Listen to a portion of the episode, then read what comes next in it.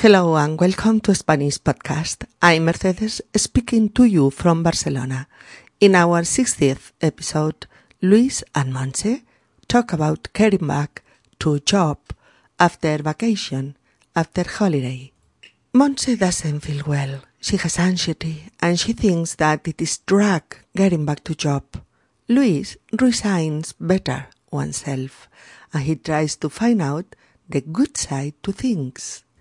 In the dialogue, Will can find out all formal and informal expressions linked with work, work atmosphere, resistance in front of work, etc. We explain too in the episode Spanish neutral article law that substitutes a whole sentence, topic, or business. Hola amigos y bienvenidos a Español Podcast. Os habla Mercedes desde Barcelona. En nuestro episodio número 60, Luis y Monse charlan sobre la vuelta al trabajo, al curro, después de las vacaciones. Monse está molesta, tiene ansiedad y le parece un rollo la vuelta al curro.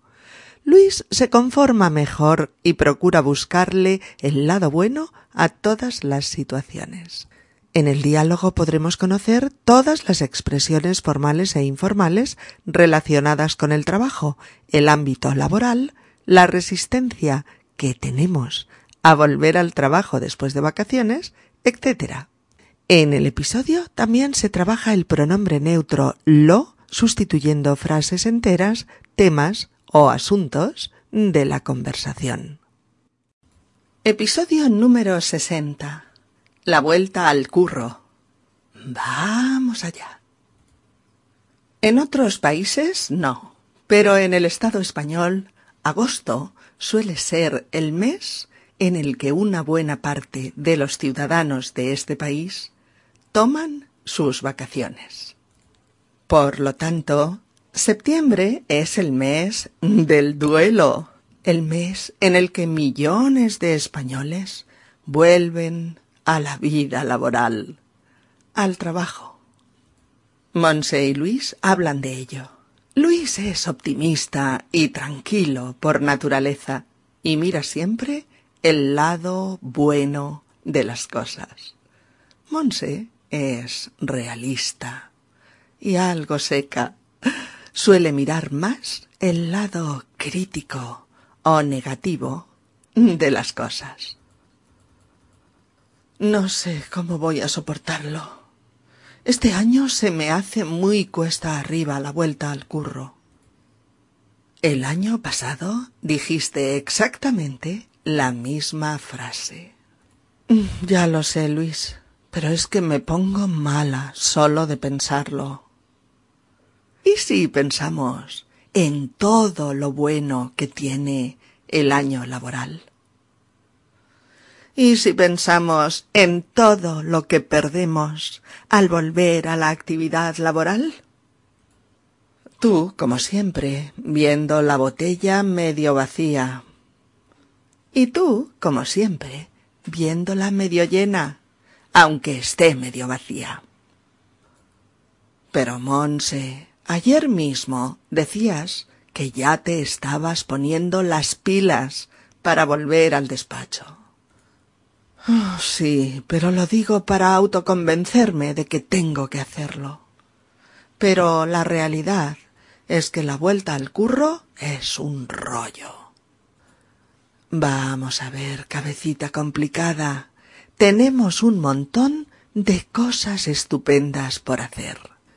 Estar con nuestros amigos, ir al cine, asistir a todas las charlas que nos interesan, querernos, hacer excursiones, viajar muchos fines de semana, querernos y estar juntos, reír. Ah, pero tú, ¿de dónde sacas ese optimismo? ¿Del yoga? De la resignación, Monse, de mirar la realidad tal como es y de quererte. Pues mira, tus palabras son curativas. ya me encuentro mejor. ¿Qué haría yo sin ti?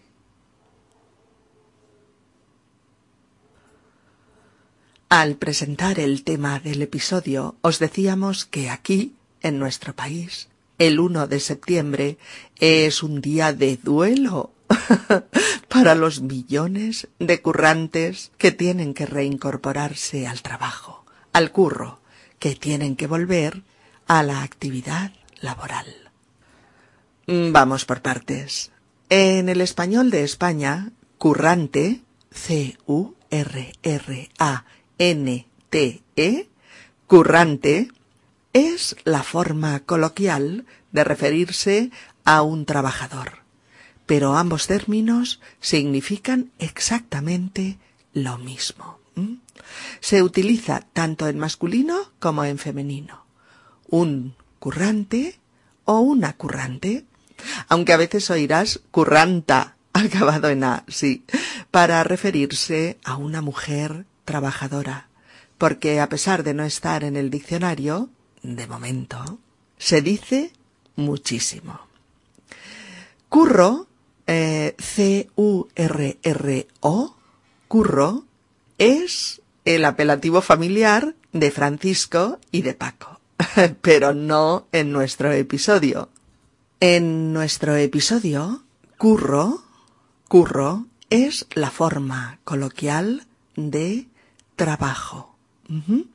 Y también ambos, curro y trabajo, significan exactamente lo mismo. Trabajo significan ambos. Y como solo nos falta el verbo, también lo diremos. Currar, currar, C-U-R-R-A-R. Currar. ¿Qué será currar? sí, solo puede ser trabajar. Eso es. Ambos términos con la misma, idéntica significación. Oiréis también, y mucho, currela. sí. C-U-R-R-E-L-A. Currela. Que suponemos que se deriva de currelar, que también significa trabajo. Pero mm, si bien currelar, si está en el diccionario, como trabajar, currela no está en el RAE de momento. Pero también lo oímos, lo oímos mucho. Es un currela, es un trabajador. Así, currar es trabajar, curro es el trabajo y currante es el trabajador o la trabajadora. ¿Sabéis lo más curioso? Que estas tres palabras proceden de la lengua caló, C-A-L-O la lengua caló, el antiquísimo idioma de la etnia gitana española. Se empezó a popularizar su uso en los años ochenta, se extendió y se extendió y poco a poco se convirtió en una expresión coloquial común, habitual y usada de forma mayoritaria por mucha gente. ¿Queréis saber qué otra palabra muy, muy conocida procede también del caló? la palabra molar, que hemos trabajado en muchos otros episodios y que significa gustar. Curioso, ¿verdad? Este verbo, el verbo currar, se vuelve reflexivo, me curro algo, cuando queremos decir que hemos trabajado en algo a conciencia, con mucha dedicación y que nos hemos implicado mucho en ello. Por ejemplo, yo puedo decir, ah, me he pintado toda la casa. ¿Te gusta? Me lo he currado un montón. O, al final me han dado la beca para estudiar fuera. No creas, llevo currándomela más de un año. Oh, qué bien que te hayan dado el trabajo. Realmente te habías currado el informe a conciencia. Así pues, amigos, cuando oigáis ¡Yupi! ¡Ya tengo curro! o No puedo quedarme a la fiesta. Entro al curro a las siete de la mañana. O No puedo trasnochar. Mañana temprano tengo que currar como todo el mundo. O Marta, no puedo tomarme más de cinco días de vacaciones en Navidad. Soy un currante normal, sin privilegios. Pues cuando oigáis todo esto, sabréis perfectamente de qué se habla. Y así empieza nuestra amiga Monse diciendo no sé cómo voy a soportarlo. No sé cómo voy a soportarlo. es decir, no sé de qué manera voy a soportarlo. Soportarlo. Soportarlo. Con un pronombre personal neutro que sustituye algo que ya se ha dicho o que ya conocemos. Claro. Monse y Luis estaban hablando ya hace rato de la vuelta al trabajo. Y aquí este lo, L-O, lo, sustituye toda la frase, todo el tema del que la pareja habla. Si no existieran estos fantásticos pronombres personales, gastaríamos mucha más energía repitiendo como loros la misma frase durante horas. Afortunadamente no somos loros, mm, no durante todo el día. Y podemos sustituir un tema, una frase, un asunto, con un simple lo. ¿Que no lo entendéis? Mirad, si no pudiéramos hacer sustituciones, diríamos no sé cómo voy a soportar volver al trabajo. Y sería la enésima vez que Monse dijera volver al trabajo, volver al trabajo, volver al trabajo. ¡Ah! ¡Qué mareo, chicos! Con lo fácil y económico que es decir no podré soportarlo. No podré soportarlo. Exacto. Y añade Este año se me hace muy cuesta arriba la vuelta al curro. Este año se me hace muy cuesta arriba la vuelta al curro. ¿Mm? Estamos en los primeros días de septiembre y se han acabado las vacaciones. Hay que volver al curro. Hay que reincorporarse al trabajo. Pero Monse dice, se me hace muy cuesta arriba la vuelta. Cuando usamos esta frase, usamos el reflexivo del verbo hacer, porque no podemos decir solamente me hace muy cuesta arriba volver. ¿Mm? ¿Alguien o algo te hace muy cuesta arriba volver? preguntaríamos. O se hace muy cuesta arriba volver. ¿Así? ¿Ah, ¿Para quién? ¿Para quién se hace cuesta arriba? Preguntaríamos. Por eso necesitamos decirlo así. Se me hace muy cuesta arriba se me hace muy cuesta arriba. Una cuesta, C-U-E-S-T-A,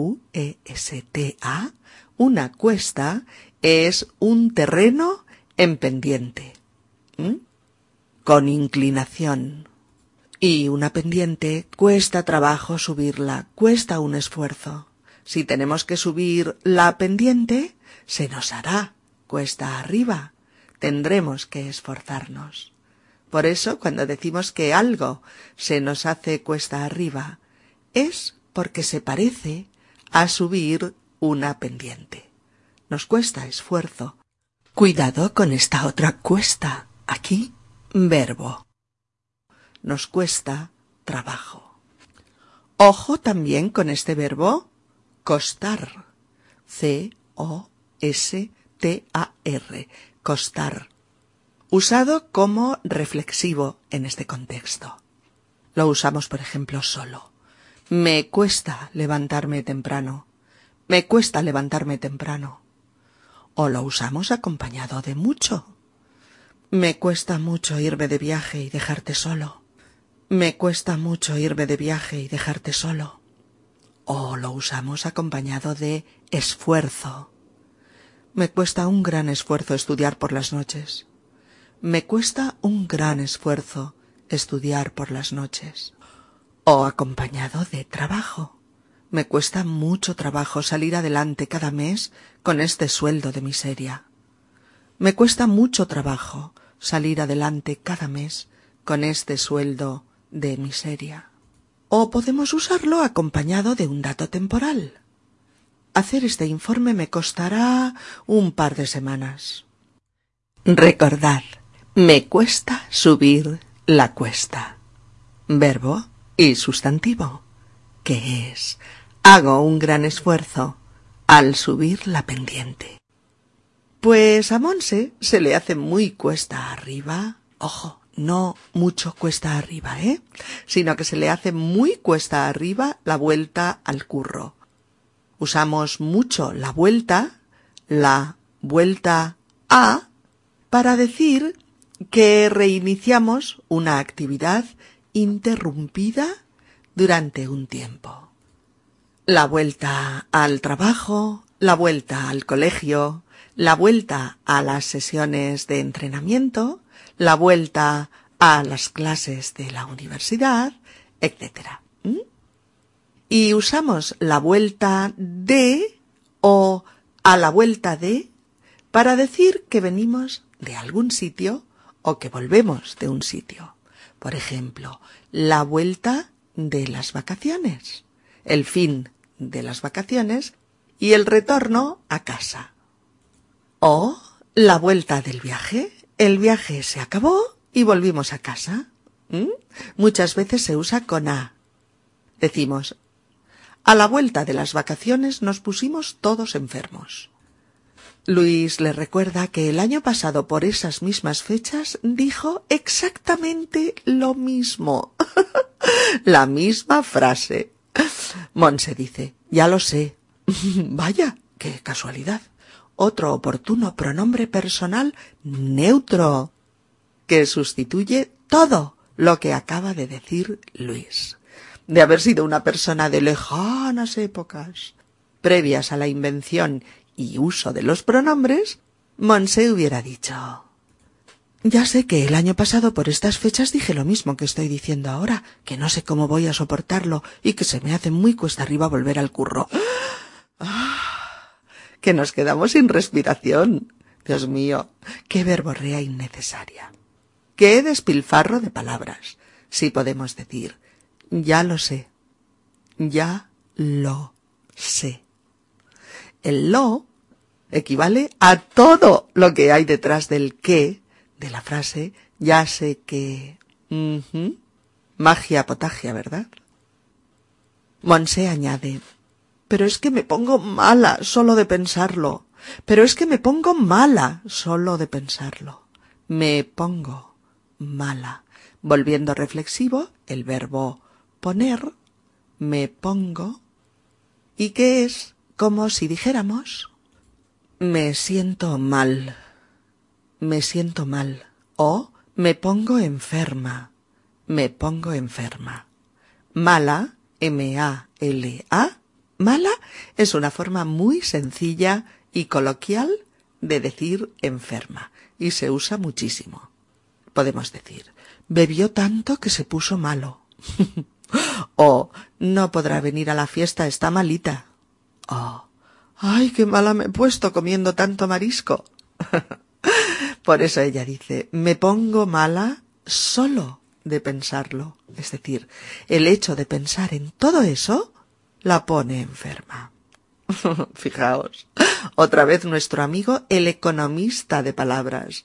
No hace falta repetir otra vez todo el rollo. No, por favor. Lo hace referencia de nuevo al tema central del que la pareja está hablando todo el tiempo. La vuelta al trabajo. ¿Es suficiente? Me pongo mala solo de pensarlo. Me pongo mala solo de pensarlo. Luis le propone a Monse pensar en las cosas buenas del periodo laboral que viene. Ajá, con una frase como la de Silvia a Jorge en el episodio 58. ¿Y si? Pero aquí con indicativo, fijaos. Y si condicional más indicativo. ¿Y si pensamos en todo lo bueno que tiene el año laboral? Fijaos en esta palabra, laboral, L-A-B-O-R-A-L, laboral. Se denomina laboral a todo lo relativo al trabajo, a todos los aspectos que de él se derivan. No tenemos un término que sea trabajal. no existe, no. Es laboral. Tenemos trabajo, tenemos trabajador para la persona que trabaja o trabajoso para las cosas que cuestan mucho esfuerzo. Pero hablamos de vida laboral, actividad laboral, días laborables, calendario laboral, etc. Tenéis muchos ejemplos en la guía didáctica. Pero Monse le dice a Luis que él puede ver todo lo bueno de volver al curro, pero que ella ve todo lo que pierden, lo que no pueden tener durante el periodo anual de trabajo. Luis le reprocha que ella siempre vea la botella medio vacía. Socorrida metáfora de la botella que tiene líquido dentro hasta la mitad de su volumen. Se dice que la gente pesimista siempre la ve medio vacía, siempre ve lo que falta, lo que no está. Y que la gente optimista siempre la ve medio llena, porque se fija en lo que hay, en lo que está. Luis y Monse se definen el uno al otro diciéndose Tú siempre viendo la botella medio vacía. Y Monse a Luis. Y tú, como siempre, viéndola medio llena. Pero apostilla, aunque esté medio vacía. Claro uso de aunque más subjuntivo para expresar un desacuerdo con lo que ha dicho la otra persona y establecer una medio hipótesis, medio certeza sobre el líquido de la botella. Luis le dice cariñosamente que ayer mismo Monse decía que ya se estaba poniendo las pilas para volver al despacho. Frase coloquial que establece un símil con los aparatos que necesitan batería para obtener energía y poder funcionar. Una radio pequeña, una linterna, un reloj, y que se usa muchísimo con personas para indicar que nuestra actitud cambia, se vuelve positiva, nos ponemos en marcha, nos esforzamos por mirar las cosas con dinamismo, con energía. Nos ponemos las pilas. Pero Monse dice que no fue sincera, que lo dijo para autoconvencerse, pero que en realidad opina que la vuelta al curro es un rollo. Recordáis, ¿verdad? Cuando decimos que algo es un rollo, queremos decir que es una lata y una pesadez, que es algo aburrido y fastidioso. Luis la llama cabecita complicada y le enumera pacientemente todas las cosas que a ambos les encanta hacer durante los meses de trabajo. Estar con sus amigos, ir al cine, ir a las charlas o coloquios que les interesan, quererse, ir de excursión, viajar mucho los fines de semana, quererse, estar juntos, reír. Ay, Señor, el arma más poderosa de la tierra, si nos lo permitieran las otras armas. las palabras. Monse, sin resistencia alguna a lo que Luis le dice, le pregunta eh, ¿Pero tú de dónde sacas ese optimismo? ¿Del yoga? Recordaréis que Luis, el novio de Monse, es profesor de yoga. Por eso Monse le pregunta si es del yoga de donde Luis extrae su optimismo, su alegría y su buen humor. Luis, no obstante, le responde que lo saca de la resignación. Mm. La resignación es aceptar lo que no nos entusiasma, conformarse con lo que hay, aunque no nos guste. Y añade, de mirar la realidad tal como es, de mirarla aceptándola, sin consumirnos por no poder cambiar algo como que hay que trabajar. Y dice además, y de quererte. Vaya, vaya, vaya. Qué hombre, Dios mío. ¿Dónde hay uno así? Monse, Monse está desarmada. Las palabras de Luis han sido como un bálsamo para su ansiedad. Por eso le dice que sus palabras son curativas, curativas, o sea, terapéuticas, que le curan su ansiedad, su desasosiego, y admite, ya me encuentro mejor, ya me encuentro mejor, que es, ya me siento mejor, o estoy mejor a partir de este momento. Y Monse finalmente abre su a veces duro y casi amargo corazoncito para, por una vez, expresarle a Luis su necesidad de él, con una frase que se dice tantas veces como granos de arena hay en la playa, cuando alguien se ha vuelto imprescindible para el otro. ¿Qué haría yo sin ti? Como pregunta o ¿Qué haría yo sin ti? Como exclamación. No es exactamente una pregunta o normalmente no requiere respuesta. Suele ser un rendido y amoroso homenaje a la paciencia y al amor del otro para con nosotros. Bien amigos, escuchemos de nuevo el diálogo. No sé cómo voy a soportarlo. Este año se me hace muy cuesta arriba la vuelta al curro. El año pasado dijiste exactamente la misma frase. Ya lo sé, Luis, pero es que me pongo mala solo de pensarlo. ¿Y si pensamos en todo lo bueno que tiene el año laboral? ¿Y si pensamos en todo lo que perdemos al volver a la actividad laboral? Tú, como siempre, viendo la botella medio vacía. Y tú, como siempre, viéndola medio llena, aunque esté medio vacía. Pero, Monse, ayer mismo decías que ya te estabas poniendo las pilas para volver al despacho. Sí, pero lo digo para autoconvencerme de que tengo que hacerlo. Pero la realidad es que la vuelta al curro es un rollo. Vamos a ver, cabecita complicada. Tenemos un montón de cosas estupendas por hacer. Estar con nuestros amigos, ir al cine, asistir a todas las charlas que nos interesa, querernos, hacer excursiones, viajar muchos fines de semana, querernos y estar juntos, reír. Pero vamos a ver, ¿tú de dónde sacas ese optimismo? ¿Del yoga? De la resignación, Monse, de mirar la realidad tal como es y de quererte. Pues mira, tus palabras son curativas. Ya me encuentro mejor. ¿Qué haría yo sin ti? We'll see you soon. My best. Bye. Adiós a todos. Nos vemos prontito. Saludos y un abrazo cariñoso. Adiós.